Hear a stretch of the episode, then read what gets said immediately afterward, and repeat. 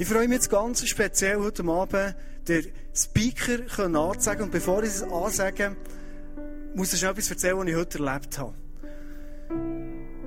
Ich war so richtig früh genug dran, für hierher zu kommen. Ich bin immer gerne früh hier, möglichst der Erste. Dann kann ich so ein bisschen Kaffee trinken, mich vorbereiten. Und ich war schon ungefähr im 4 in der Nähe vom Burgsaal, gewesen, bin da schön entspannt. Und äh, die Familie war bei mir im Auto. Ich habe mich verabschiedet von ihnen, laufe zum Auto aus, will hinterher zum Kofferraum gehen und wo ich auftue, mach's und das Auto fährt fort. Natürlich mit einer Chauffeuse am Steuer, ist klar. Wie ist das jetzt so? Ich denke, äh, will sie irgendwo parkieren oder was auch immer? Versäcken tut mir meine Frau nie, das weiss ich. Aber ich habe einfach so nachgeschaut und dachte, was läuft? Und das Auto ist immer kleiner geworden, kleiner geworden, auf so ist es weg gewesen. Und ich stehe dort, eine Jacke an, das iPhone drinnen, äh, das Portemonnaie mehr nicht. Super. Der Computer ist hinter im Auto, meine Tasche mit all den Sachen drin, die wir heute Abend sollten haben, ist dort drinnen. Hey, was machst du jetzt? Und in dem Moment, ich das Problem noch lösen ich erzähle Geschichte nicht, ehrlich, etwas anderes hätte ich dir heute Abend weitergeben. In dem Moment wird mir bewusst, hey Junge, jetzt hast du wieder so eine Möglichkeit, wo du kannst entscheiden, nackt mir jetzt der Nuki raus, ich bin ein emotioneller Mensch, nehme ich das Telefon und sage all Schand den Leuten, die schuld sind, oder sage ich, ich bin innerlich wirklich nicht so happy, weil ich genau weiss, dass meine Vorlaufzeit im Eimer ist, aber ich probiere jetzt positiv zu bleiben. So gut es geht. Geht nicht immer gleich gut. Und ich probiert einfach positiv zu bleiben. Vielleicht ist es mir gelungen, muss dann auch noch das Feedback einholen. Und als ich so probiert positiv zu sein und mich für das zu entscheiden, habe ich überlegt, warum ist mir das auf so wichtig geworden, positiv zu sein. Und ich glaube, es hat etwas zu tun mit dem Speaker von heute Abend, mit dem Kleusel, der da ist. Ich habe vom Kleusel viele positive Eigenschaften aufzählen. Aber eine ist mir immer wieder ein Vorbild. Weil wenn du Killer leidest, dann kannst du ganz viel immer äh, negativ drauf sein, da ist so viel manchmal schon Ärger. Und der Mann ist immer, immer, immer, jeden Tag wieder gesehen, positiv. Und das ist ansteckend. Und darum wäre es schön, wenn du jetzt einen warmen Applaus für einen Mr. Positiv würdest geben, für einen Kleusenburghalter, der heute Abend Message hat. Merci vielmals. Super. Merci, Kleusel. Ja, mit so vielen Komplimenten werde ich fast ein bisschen rot. Ja, ihn genau gleich letzte Woche erlebt. Wir waren im Pastors Time auch. Wir haben zusammen das Zimmer geteilt. Das haben wir nicht selber rausgelesen. Es ist so zugeteilt worden, Kleusel, hier mit dem, mit dem Andi zusammen. Und in den letzten Wochen extrem anverschätzen. Wir haben, äh, wir viele coole Gespräche gehabt, in den, im Zimmer, in, in den Gruppen. Und, ähm, eins kann ich sagen, ich bin in dieser Woche einiges mehr vom Andi, von eurem Leiter, ähm, mega begeistert gewesen. Wirklich so, wirklich einfach, einfach, ähm, sie hat gefragt, mit ihm Zeit zu bringen, gefragt, mit ihm zusammen zu sein, eine ganze Woche auf engem Raum zu sein. Und, äh, nicht ein Ehebett, aber doch ein, äh, das Bett miteinander zu teilen. Wir haben ein bisschen angeschnachelt in der Nacht, jeder hat ein bisschen gestüpft und hört mal wieder auf. Und, ähm, er ist sehr vertraute, ähm, vertraute, äh, Situation gewesen. Ja, so cool erlebt, mit ihm zusammen zu sein. Einfach die, äh, das Wohlwollen zu spüren und, und sagen, komm, wir gehen die nächsten Wege werden wir zusammen gehen. Ich möchte euch zum Anfang eine Geschichte vorlesen, die nicht in der Bibel drin ist. Aber heute geht es darum, um Aufbruch. Die erste Kirche, die erste Gemeinde, die Urchristen, haben mega einen Aufbruch erlebt, weil Jesus gesagt hat, ihr werdet den Heiligen Geist bekommen und in seiner Kraft meine Zeugen sein. In Jerusalem, in Judäa, Samaria und dann in der ganzen Welt. Und wir wollen in dieser Serie anschauen, was ist das für eine Aufbruchsstimmung, was für eine Kraft, was für ein Geheimnis steckt dahinter dieser ersten Gemeinde. Es hat eine Revolution, ein, ein Movement ist da plötzlich aufgebrochen, das die ganze Welt ähm, eingenommen hat. Und nicht nur noch äh, örtlich, regional geblieben ist, sondern wo plötzlich einen Impact hatte auf die ganze Welt. Und diesem Geheimnis, diesem Aufbruch, möchte ich ein bisschen auf die Sprünge kommen. Und zu dieser Geschichte von zwei Samenkörner. Es steckten einmal zwei Samenkörner nebeneinander im Boden. Das erste Samenkorn sprach, ich will wachsen, Ich will meine Wurzeln ganz tief in die Erde senden und ich will als kleines, starkes Pflänzchen die Erdkruste durchbrechen, um dann kräftig zu wachsen. Ich will meine Blätter in ihrer ganzen Pracht entfalten und mit ihnen, mit ihnen die Ankunft des Frühlings feiern. Ich will die Sonne spüren, mich von Wind hin und her wehen lassen und den frischen Morgentau auf mir spüren. Ich will wachsen, ich will wachsen. Und so erreichte das Samenkorn nach einiger Zeit sein Ziel und wurde eine kräftige, prächtige Pflanze. Und das können wir in einem Clip miteinander kurz anschauen, was da passiert.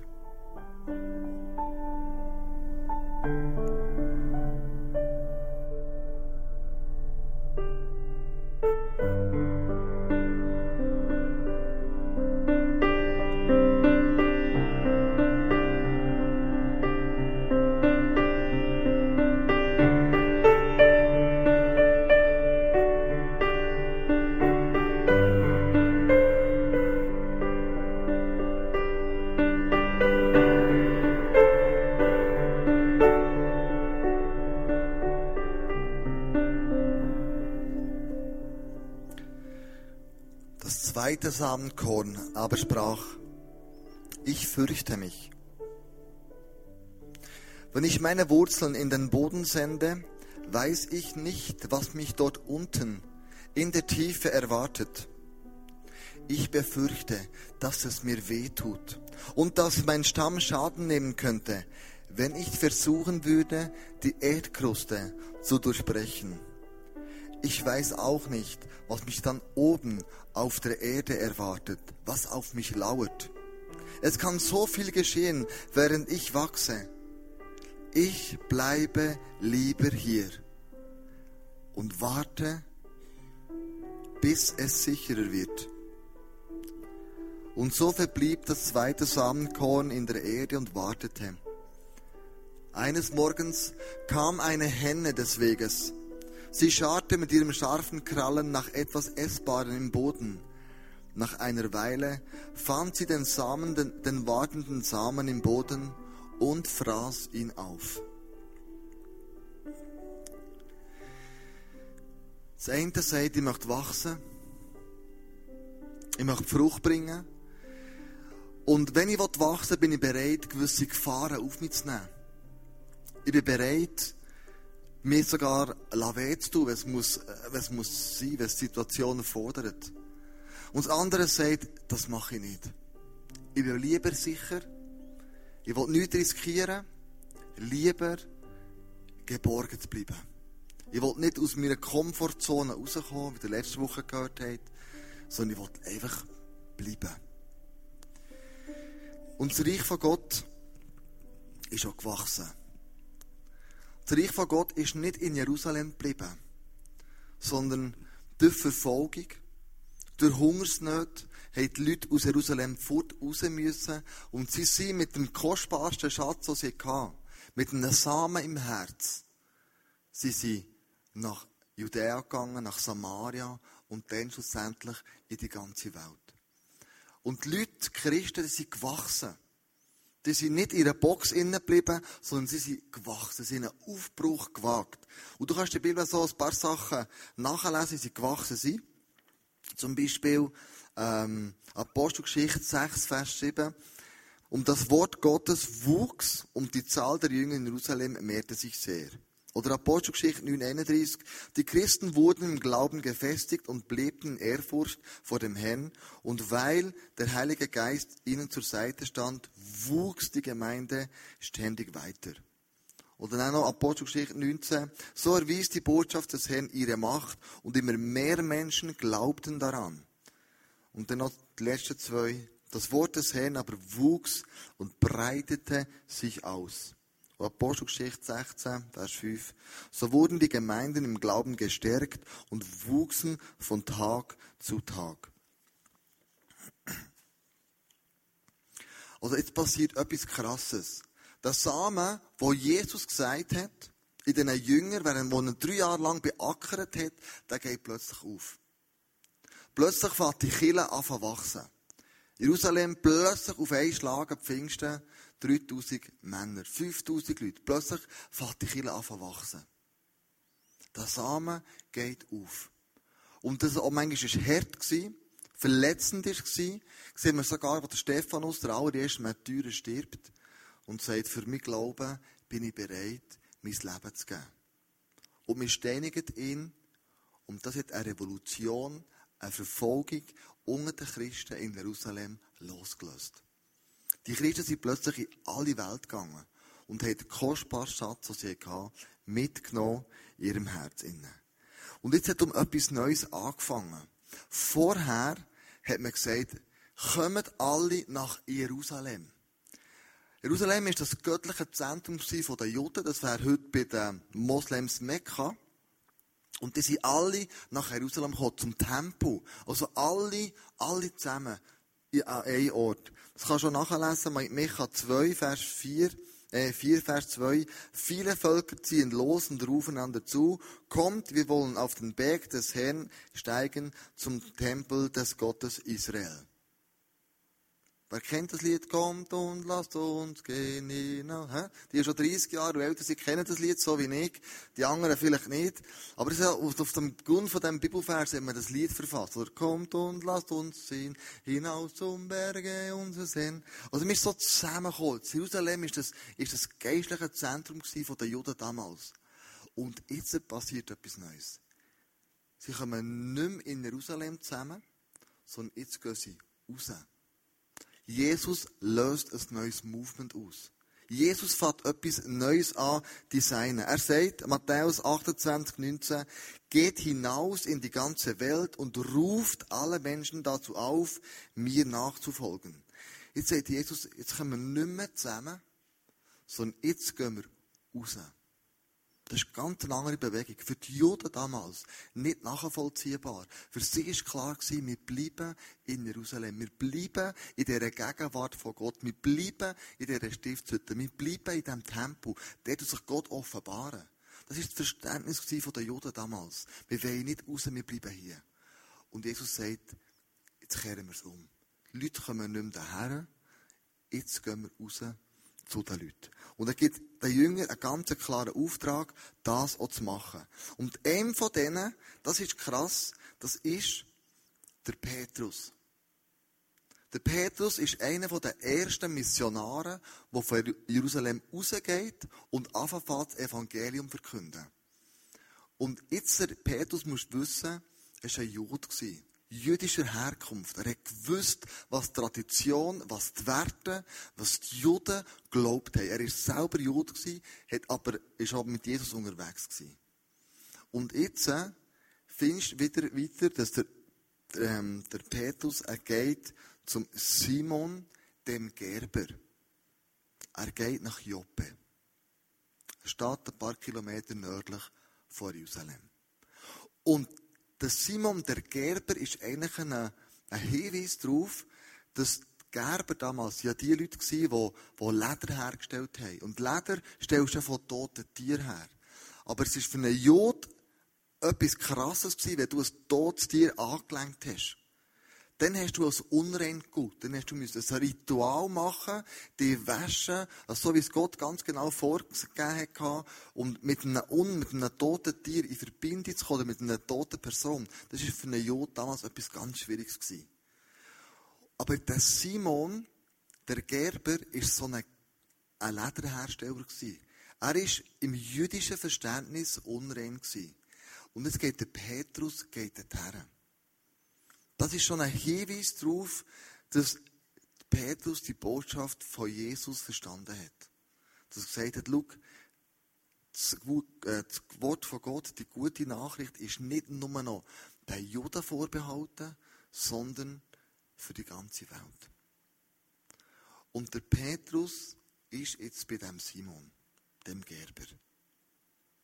Eine krasse Angelegenheit dauernd von toten Tieren, von einem Gestank, dauernd mit etwas umgeben, wo in deinem tiefsten Glaubensleben als unrein gilt. Aber der bei dem Simon der Gerber hat eine Vision. dann sieht er, wie Gott ihm etwas offenbart und sagt, schau, Petrus, ist ein Tuch vom Himmel abgekommen. In diesem Tuch, so eine Vision, die er hatte, hat er reine und unreine Tiere gesehen. Also das, was er gerade unmittelbar beim Simon erlebt. Und Gott sagt, iss und schlacht die Tiere. Und der Petrus sagt, ich habe noch nie in meinem Leben etwas Unreines gegessen. Etwas, das nicht nach der jüdischen Tradition ähm, ist zubereitet worden. Ich esse das nicht. Und dann redet Gott zu ihm und sagt, wer sagt, was unrein ist und wer sagt, was rein ist. Und das wird sich dreimal wiederholen, der Vorgang, und so geht dann das Tuch wieder in den Himmel. In dem Moment, wo er die Vision hat, klopft die Tür und es stehen Männer draussen, die einen äh, ähm, römischen Hauptmann sie geschickt hat. Der Cornelius.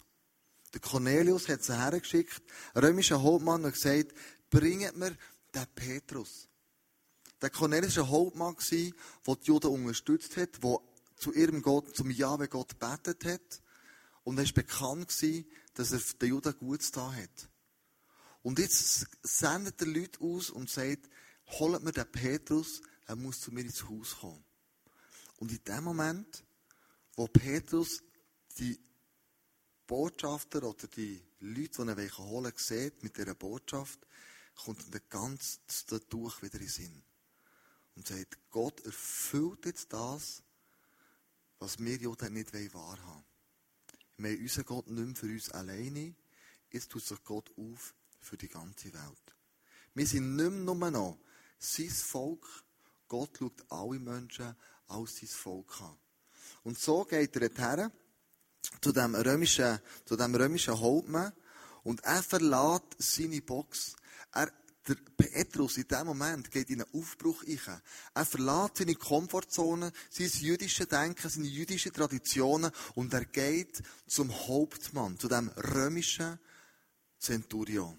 Für einen Jod unvorstellbar. Weil für einen Juden war es verboten, mit Römern zusammen zu sein. Mit andersdenkenden, andersgläubigen Leuten zusammen zu sein. Sondern er hat gesagt, schau, das macht keinen Sinn, wenn ich dort hergehe. Und so geht er gleich zu dem Cornelius her und geht in sein Haus. Und merkt, Gott führt jetzt ihn an einen Ort her. Gott hat einen anderen Plan, einen Aufbruch da, was Gott mit den Juden machen will, was Gott mit der ganzen Welt machen will. Und er geht zum Cornelius und sagt, eigentlich ist mir verboten, in deinem Haus zu sein. Es ist mir verboten, mit dir Kontakt aufzunehmen. Es ist mir von meinem jüdischen Glauben verboten, mit dir zu Nacht zu essen. Aber weil du mich gerufen hast und Gott einen Plan hat, mache ich das. Und dann kommt etwas Krasses. In dem Moment macht der Petrus, es ist, ist er ein Zeuge. Nämlich, ich möchte euch das ganz kurz vorlesen, was denn in dem Haus von Cornelius passiert. Was der Petrus dort macht. Jesus von Nazareth, er erzählt ihm, was genau passiert ist. Jesus von Nazareth wurde von Gott mit dem Heiligen Geist gesalbt und mit Kraft erfüllt und zog dann im ganzen Land umher, tat Gutes und, eilte, und heilte alle, die der Teufel in seiner Gewalt hatte. Denn Gott war mit ihm. Wir Aposteln sind Zeugen von all dem, was er im jüdischen Land und in Jerusalem getan hat. Und dann hat man ihn getötet, indem man ihn ans Kreuz hängte. Doch drei Tage danach hat Gott ihn von den Toten auferweckt und in Gottes Auftrag hat er sich als der Auferstandene gezeigt. Allerdings nicht dem ganzen Volk, sondern nur denen, die Gott schon im Voraus zu Zeugen bestimmt hatte, nämlich uns Aposteln. Mit uns hat er, nachdem er von den Toten auferstanden war, sogar gegessen und getrunken. Und er gab uns den Auftrag, dem ganzen Volk mit allem Nachdruck zu verkünden und zu bezeugen, dass er der von Gott eingesetzte Messias ist, der über die Lebenden und über die Toten das Urteil sprechen wird. Schon die Propheten haben von ihm geredet. Durch ihn, so bezeugen es alle übereinstimmend, bekommt jeder, der die, jeder die Vergebung seiner Sünden. Jeder, der an ihn glaubt. Der Petrus geht in einen Aufbruch ein. Was macht der Petrus jetzt da? Was macht der Petrus beim Cornelius? Er macht genau das, wo Jesus sieben auftreten hat. Apostelgeschichte 1, Vers 8. Da lesen wir, sagt Jesus ihnen, und ihr werdet den Heiligen Geist empfangen und durch seine Kraft meine Zeugen sein in Jerusalem, Judäa, Samarien und der ganzen Welt. In dem Moment macht der Petrus nichts anderes als das, was der Jesus ihm schon lange vorher beauftragt hat. Sie werden Zeugen sein. Er wird Zeugen sein. Was macht der Zeuge? kennen wir aus dem Gericht, aus den Filmen, von Krimis und so weiter. Ein Zeuge im Gerichtsstand innen, der tut nicht seine Meinung vertreten. Der tut nicht irgendetwas erörtern. Ein Zeuge sagt das, was er mit den eigenen Augen gesehen hat. Er bezeugt das. Und weil es übernatürlich ist, dass er muss bezeugen braucht er natürlich auch eine übernatürliche Kraft. Und das ist der Heilige Geist. Und in dem Moment, wo der Petrus zum Cornelius geht, macht er nichts anderes als, er bezeugt mit eigenen Augen, was er gesehen hat. Er erzählt die Geschichte von Jesus. Das macht der Zeuge.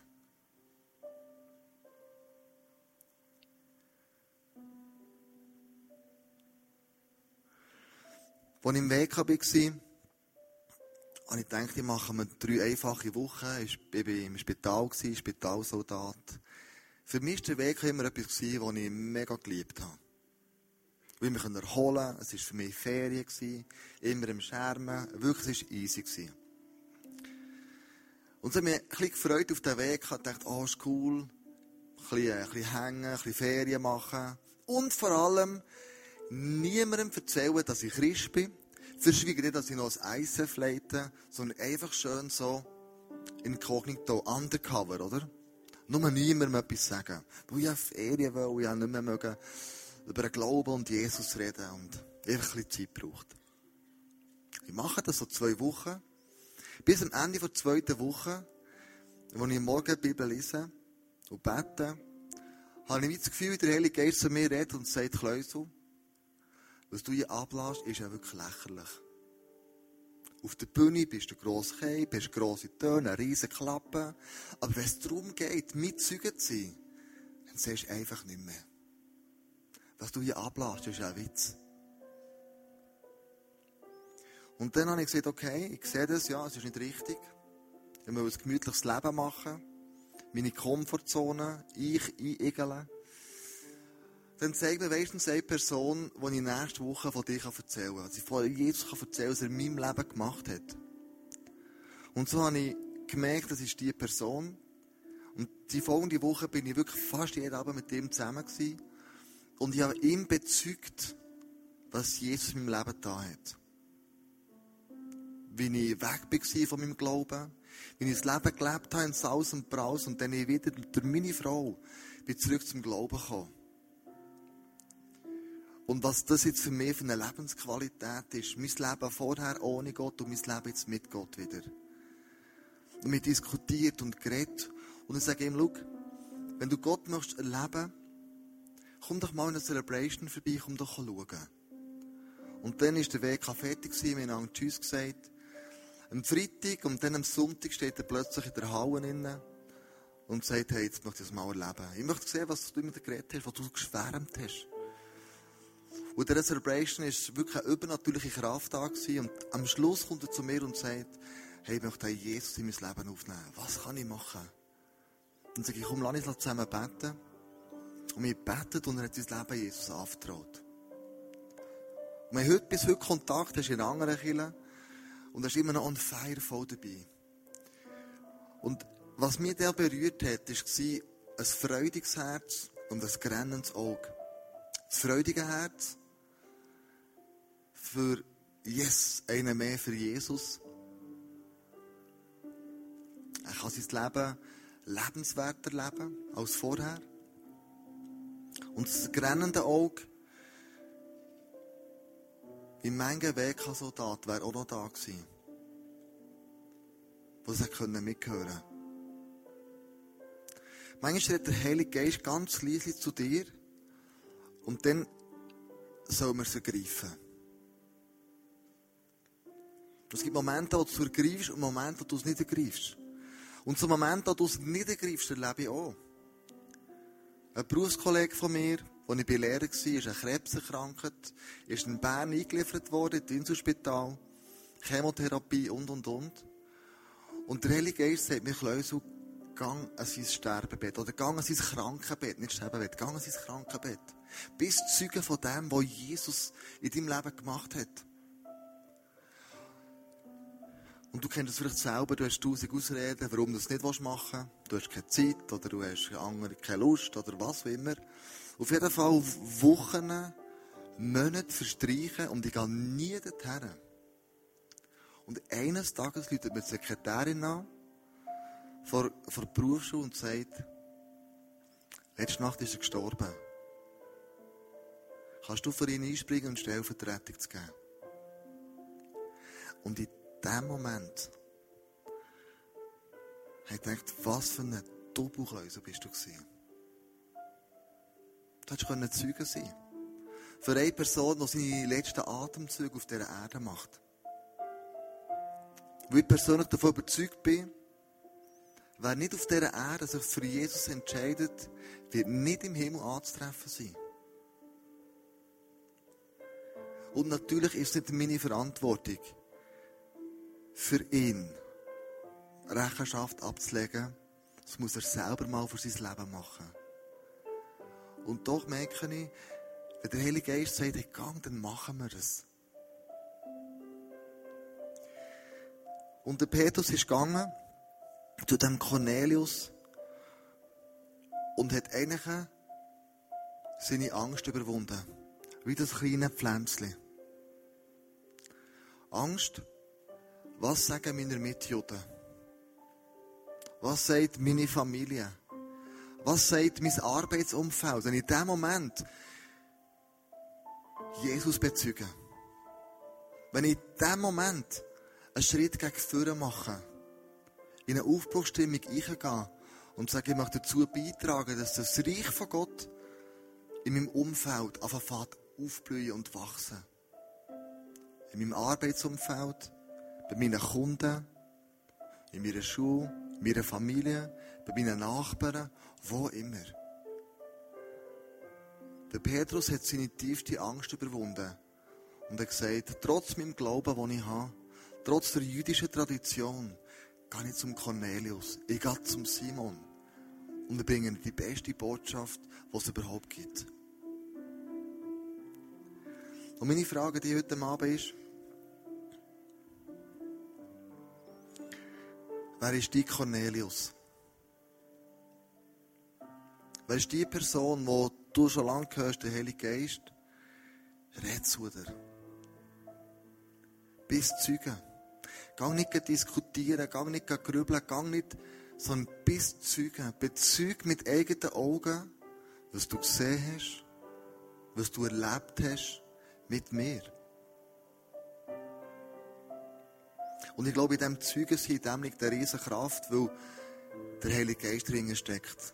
Nicht mehr aus mir raus fange ich argumentieren und äh, irgendwelche, Sachen einwerfen, sondern sagen, Heilige Geist, hier bin ich. Ich will ihn empfangen und durch deine Kraft, Heilige Geist, will ich Zeuge sein für Jesus, was er redet und gemacht hat in meinem Leben. In Jerusalem, mein engsten Umfeld. Dann ein weiter raus. Judäa. Arbeitsort. Samaria. Und dann die ganze Welt. Wer ist die Cornelius heute Abend? Wer ist der, du denkst, es macht doch keinen Sinn, zu dem zu gehen? Der ist vielleicht nicht auf der gleichen Stufe wie ich. Der ist vielleicht gesellschaftlich ganz am anderen Ort. Unsere Welten trennen sich. Wir haben so nichts Gemeinsames zusammen.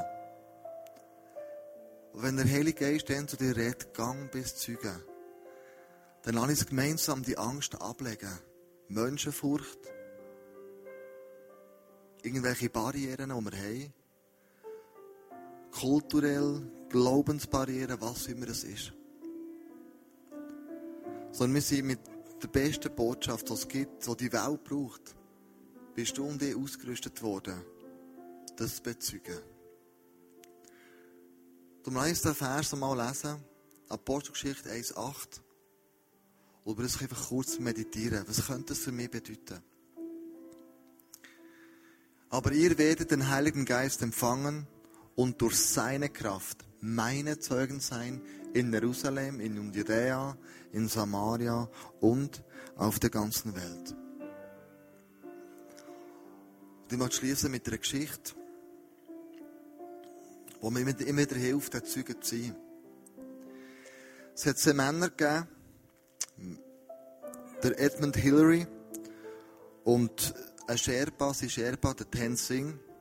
Und sie zwei haben 1953 den höchsten Berg auf der Welt, der Mount Everest, bestiegen. Als allererster. Und das ist ja 8848 Meter hoch. Und es ist eine Erfolgsgeschichte von diesen zwei. Und mit der, der Hillary sogar zum Ritter geschlagen. Aber in seinem, in seinem Buch von der Erstbesteigung kannst du eine Geschichte lesen, die weniger ruhmreich war. Nämlich, er hat ein Jahr vorher, kann man lesen, hat er schon versucht und hat versagt, ist nicht hochgekommen. Und trotzdem, dass er versucht hat, hat ihn zu einem Vortrag eingeladen. Er hat mir gesagt, du hast es wenigstens versucht. Dir gebührt er. Du hast jetzt mal einen Anfang gemacht. Und nach dem Vortrag, wo er erzählt hat, wie es misslungen ist, geht er zum Bild, das nebendran aufhängt, der Mount Everest ist.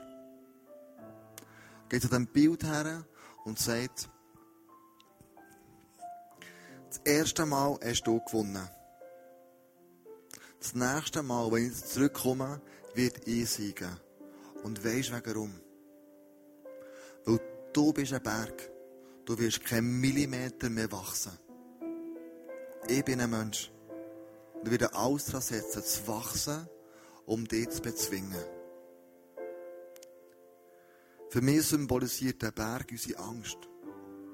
Unsere Angst wird nicht mehr wachsen, wenn der Heilige Geist kommen. Wird kein Millimeter mehr wachsen. Aber wir sind Menschen, der Heilige Geist in ihnen lebt und wir haben die Möglichkeit, die Angst zu überwinden, den Mount Everest zu überwinden und zu sagen, ich komme wieder. Ich komme wieder und das nächste Mal werde ich Zeugen sein. Ich wieder können das Evangelium erzählen. Wir dürfen nicht mit unseren Misserfolgen bleiben stehen, sondern ich möchte ermutigen, weiterzugehen, aufzustehen und nie aufzuhören, Zeugen zu sein für den Jesus, der für mich in meinem Leben und in deinem Leben den grössten Unterschied macht. Wir haben das Face-to-Face heute Abend ganz hinten. Das sind Leute da, die mit dir möchten beten Wenn du eine Barriere hast, einen Hinderungsgrund hast, wenn du Angst hast, mit dir zu beten, dass die Angst muss weichen Aber auch zusprechen, dass der Heilige Geist mit dir ist. Immer das Lesen, Apostelgeschichte 1,8, wo in dir lebt. Und wir dir segnen auf dem Weg, wo du gehst. Nimm das Angebot, vom Face-to-Face an. Nachher, während der nächsten zwei Songs kannst du einfach aufstehen, hingehen und für dich beten, dich segnen, mit Mut, mit allem, was du brauchst, damit du und ich Zeugen sein können für den Gott im Himmel. Lass uns beten, dass die Kraft vom Heiligen Geist einiges mehr mein Leben und dein Leben so lebenswert macht, wie irgendwie möglich. Jesus, wir als ICF tun, wir möchten hier im Berner Oberland deine Zeugen sein. Wir möchten unseren Mitmenschen unseren Familien erzählen, was du aus dem Leben bewirkt hast. Und lass uns heute Morgen einfach, heute Abend grösser denken, Jesus. In grösseren Dimensionen. Dass wir werden plötzlich an Menschen herkommen, wie ein Cornelius, wo eigentlich mir nie gedacht hat, dass wir den erreichen könnten. Weil uns das Denken besteigt. In einem anderen Land, an einem anderen Ort, per Zufall, irgendwo in Thun, wo wir eine Person herraufen. Und Heilige Geist, ich möchte wirklich uns allen zusprechen, dass du die Kraft bist in uns.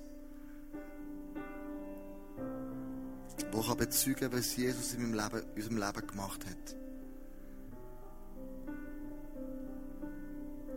Zeugen sein, das hat so Kraft. Was wir selber erlebt und gesehen haben, das ist, kann uns niemand absprechen, sondern das ist tief in uns drinnen. Und ich möchte jetzt wirklich im Namen von Jesus dort, wo, wo Angst um ist, der Zeuge können sein. Einfach die Angst im Namen Jesus wegnehmen und sagen, du Angst, du hast nicht Platz in unserem Leben. Du hast kein Recht, uns Angst zu machen. Du hast kein Recht, in, uns, in dir, in uns aufzublustern wie ein Mount Everest, wo wir plötzlich handlungsunfähig werden. Sondern gebiete dir, dass du musst gehen. Im Namen Jesus. Jesus Christus von Nazareth. Dass wir frei sind. Dort, wo wir sind, der Zeugen können sein. Und ich spreche uns allen, auch mir, immer den Mut zu, wenn der Heilige Geist redet, dass wir dann die Situation erpacken. Und den Mut haben, herzustehen und zu sagen, Jesus, jetzt bin ich Zeuge für dich. Jetzt erzähle ich, was ich erlebt habe mit dir. Ich gehe bewusst in einen neuen Aufbruch. Ich gehe aus meiner Komfortzone raus.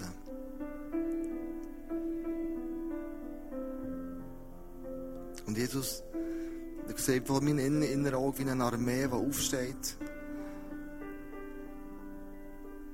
Von Männern und Frauen, die sagen, ich bin parat. Ich bin parat für dich zu streiten. Ich bin parat, die Zeuge zu sein. Ich bin bereit, dort, wo ich wohne, dein Wort zu erkünden. Ich bin bereit, dort, wo ich wohne, zu erzählen, was ich mit dir erlebe. Die grossen und die kleinen Geschichten.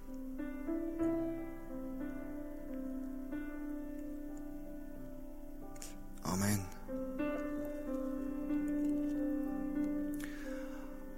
Und ich möchte hören mit einer Geschichte, einer kleinen Geschichte, die ich erlebt habe. Ich gehe mit meinen drei Kindern auf den Zug.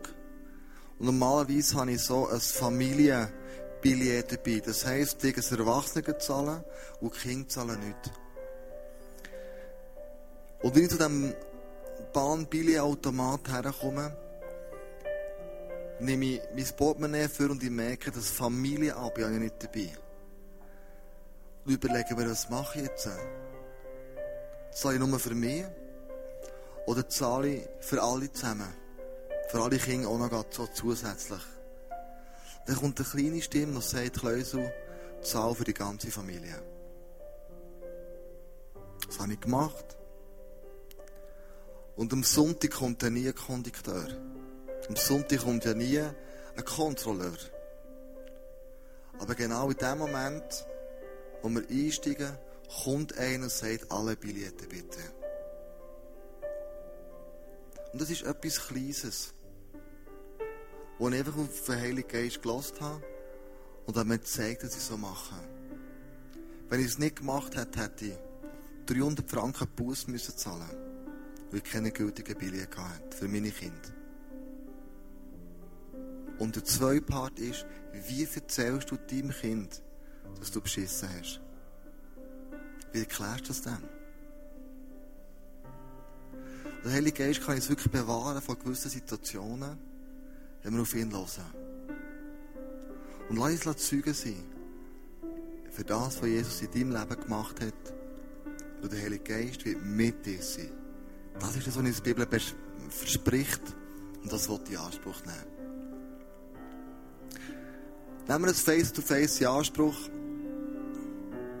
Die müssen Gott worshipen, stehen wir auf dazu und sagen, dir gebührt alle Ehre.